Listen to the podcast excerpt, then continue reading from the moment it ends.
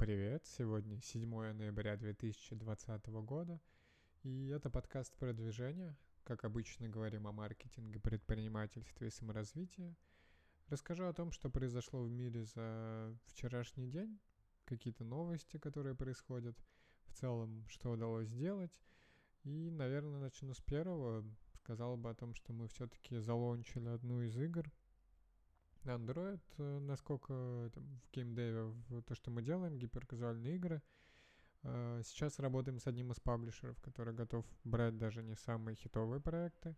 Соответственно, по метрикам там не особо все круто. То есть retention, если вам вы знаете, что это такое, и представляете, то retention там, не знаю, раз в полтора ниже среднего на старте, но при этом проект окупается, и его можно скейлить постепенно, то есть наращивать закупку трафика и так далее. И вот мы запустили его э, на этой неделе. И вот примерно, то есть, чтобы понятно было объемы, то есть хитовые игры там могут собирать миллионы инсталлов за это время или какие-то сотни тысяч э, в первые особенно дни, потому что игру могут скопировать и так далее. Здесь же более такой аккуратный подход, нужно заскейлиться, но при этом не уронить какие-то рои, чтобы все-таки прибыль была. Э, поэтому, поэтому закупка масштабируется постепенно, то есть там за неделю буквально было 16, 16 тысяч пользователей. Это еще Android э, Worldwide, то есть не только э, США, например, а еще и другие страны. То есть, в принципе, трафика закупается не так много. Э, но для нас это хороший результат, что мы хотя бы что-то начали лаунчить. Посмотрим, сколько у игры будет инсталлов вообще в целом и насколько ее можно действительно масштабировать, потому что Сейчас э, в закупке есть две версии. Одна с э, итерацией, там добавляли всякие, больше всяких вещей по монетизации, плюшек и так далее. Э, соответственно, она тестится на меньшем количестве трафика, потому что точно знаем, что предыдущая версия хорошо идет.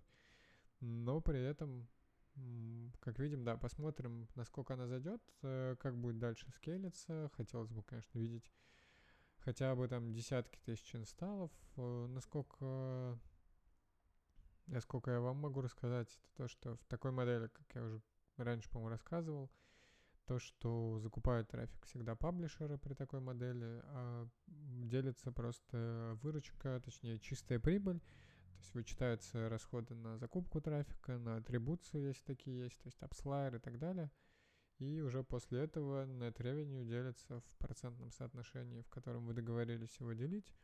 Бывает вплоть, там, не знаю, от 10% до 50%, сколько, насколько договоритесь, как паблишер работает и так далее.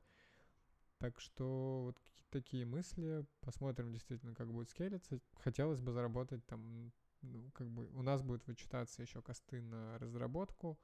Э, то есть так как нам паблишеры платили и давали предоплаты за проекты и оплачивали разработку прототипов, то когда заходит проект, эта прибыль будет вычитаться в первую очередь, то нам, да, хотелось бы заработать, там, не знаю, 5-10 тысяч долларов.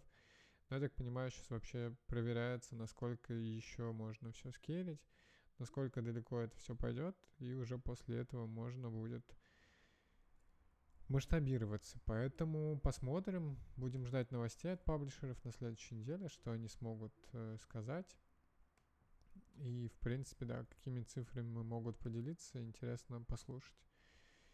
Э, что еще я могу сказать? Это то, что, да, стратегические сессии проводим, думаем о том, насколько, насколько куда можно двигаться и развиваться много идей. По факту сейчас основное, то есть уже вырисовывается. Я, возможно, завтра расскажу об этом, но пока э, не уверен, что будет время и о том, что вспомню. В общем, обсуждаем стратегически, уже есть несколько идей, э, как нам как-то формировать команду, мотивировать, увлекать людей, потому что мы на фоне других компаний наверное, не сильно выделяемся, не такие большие зарплаты.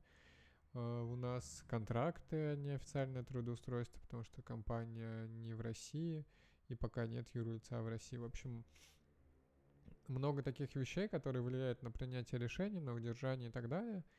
Соответственно, хотим с этим поработать и скорее даже не в плане лояльности, а в, в как-то двигаться дальше, вперед быстрее и более энергично. Соответственно, для этого нужно будет выстраивать процессы. Есть идея добавить нам грейды, потому что у нас все-таки мы нанимаем постоянно там, джунов, чтобы у них была четкая модель мотивации, куда можно расти, когда они смогут попросить повышение зарплат, э, когда смогут перейти на следующий грейд, то есть такая некая геймификация, ну и плюс понятная модель развития в компании. После этого хочется добавить какие-то 360 ревью, one-on-one, которые у нас в принципе есть, и э, хотим добавить мини-хакатоны, постепенно общаться, и устраивать, например, раз в три месяца хакатон на 2-3 дня, когда можно будет обсудить э, и поджемить какие-то идеи, погенерировать, то есть за счет нас оплачиваем, или какие-то бонусы за быструю разработку. В общем, думаю в эту сторону. И по факту на бумаге пока звучит отлично, будем смотреть, как это все работает и э, внедрять как-то дальше. Так что идей много, хочется расти и скейлиться дальше. Взяли недавно, вчера как раз новый прототип в разработку, он звучит сильно масштабнее всего того, что мы видели до этого, но и очень крутой в то же время, поэтому работы там будет много. Ну а теперь переведем, перейдем к новостям, которые произошли в мире, быстренько пробежимся и, наверное, на этом закончим подкаст.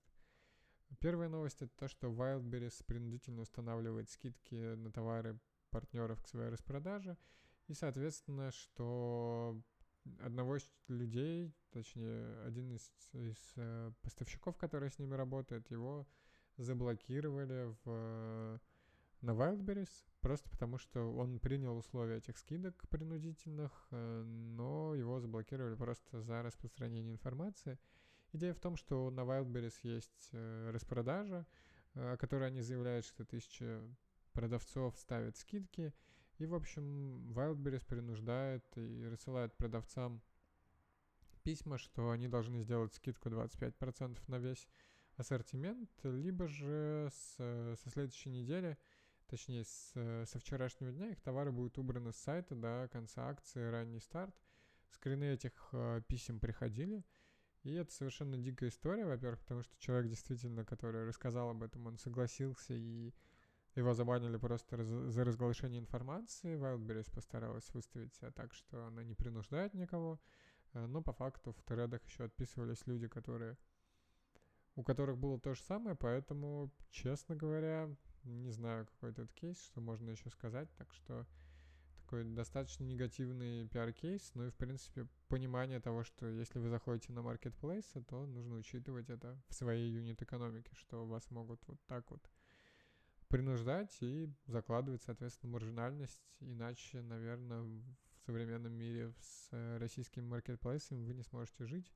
Не знаю, как у других, но вот такой негативный пиар-кейс, наверное, это достаточно стандартная вещь в индустрии. Но, может быть, вы это лучше знаете, вы сможете отписать в комментариях или где-то мне в личке. Интересно послушать. Киви стала единственной представительницей от России в топ-100 быстрорастущих компаний по версии Fortune.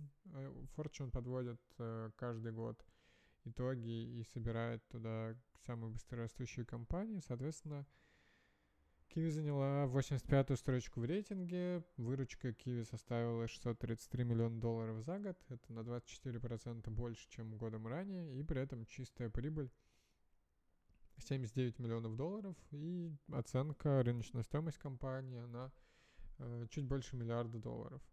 При этом, да, условием попадания в рейтинг, помимо быстрого роста, является еще и то, что вы должны быть публичной или частной компанией – которые подают квартальные отчеты в комиссию по ценным бумагам э, США и торговаться должны на американской бирже. Поэтому в нашей компании не так много вариантов было, но можно порадоваться за Киви, за то, что выбирают э, такие растущие проекты, как-то пытаются трансформировать бизнес, и это не может не радовать. Роскосмос запросил полтора триллиона рублей на создание спутниковой системы «Сфера». Это аналог Starlink Илона Маска – и это, честно говоря, больше стоимости всей космической программы с 2016 по 2025 год. Э, планируется, что сфера будет создаваться за бюджетные деньги, но 350 миллиардов могут вложить частные инвесторы. И, конечно же, тут даже обсуждать нечего и дискутировать. Э, это удачный повод, наверное, запросить программу. То, что у Илона Маска зашло, значит, можно распилить еще больше денег. Э, я думаю, что вы сами знаете, следите в интернете за всякими мемами о Роскосмосе и обещаниями. Если почитать, то, по-моему, ни одно за последние 10 лет не было выполнено. Обещали запускать много чего. За эти 10 лет ничего не запущено, а деньги потрачены. Соответственно, честно говоря, непонятно, в каком состоянии у нас сейчас находится космическая программа. Э, стоит признать, что когда я там изучал, читал книгу про космическую индустрию в США, то там такой же кризис и переходный момент был. Э, НАСА тоже очень сильно факапились, тратили кучу денег э, государственных и не могли ничего запустить. Но у них пошла частная какая-то бизнес, частный бизнес в этой сфере начал развиваться, и он как-то им помогает и достаточно хорошо себя чувствует, у нас и этого нет на данный момент, поэтому справедливая критика, она и в США была, на, когда нас и критиковали, так что тут э, ничего не могу сказать, но звучит как какой-то такой достаточно странный проект. Не знаю, сколько Starlink э, Маска стоит, но надо выяснить, почитать. Но кажется, что да, бюджетные деньги звучит не самой лучшей идеей. Последняя новость на сегодня, то что сервис по выводу поставщиков на, маркет, на Marketplace UpMarket привлек 170 миллионов рублей в обмен на 31%. Соответственно, оценка компании 548 миллионов э, рублей. По текущему курсу это 7 миллионов долларов. Э, круто, что такие большие для российского инвест э, рынка деньги привлекли. Они берут на себя логистику, когда выводят на маркетплейсе, есть свои склады в Петербурге, берут создание контента, маркетинговую стратегию на себя, работают с Wildberries, Озон.Беру и другими. Но вопрос в том, что российский венчур — это какая-то странная история, когда берут огромную долю в компании. Опять же, то, что в Европе было бы нормально, то есть вполне нормальная стадия, вас оценили, например, в 7 миллионов долларов — Э, не знаю, пост money или это pre-money valuation, но в принципе то, что вас оценили в 7 миллионов долларов, окей, но вполне стандартная история, что на раундах стоит привлекать там, э, отдавать долю в 10-15% и не более. Э, в России же часто видятся доли какие-то 30, 40, 50%, то есть сами подумайте, если при оценке в 7 миллионов долларов отдаете 30%, то какой смысл дальше расти компанию там 50 или к 100 миллионам долларов хотя бы, э, что, что из этого получит фаундер на выходе, или если это кофаундер, это что получит кофаундер, потому что очень сложная такая история, непонятно, что здесь можно делать, и да, тут хотелось бы сказать, что российский венчур как-то очень большие доли берет. Не знаю, может быть, это риски или еще что-то, но хотелось бы, чтобы это менялось потихоньку, чтобы инвест-климат тоже развивался. Э, в целом на сегодня все. С вами был я, Александр Нечаев. Надеюсь, что вам понравился этот подкаст. Если да, то подписывайтесь на него, оставляйте отзывы, делитесь с друзьями, потому что это поможет продвижению подкаста.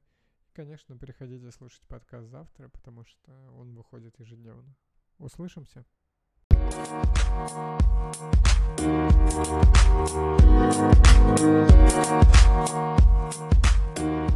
back.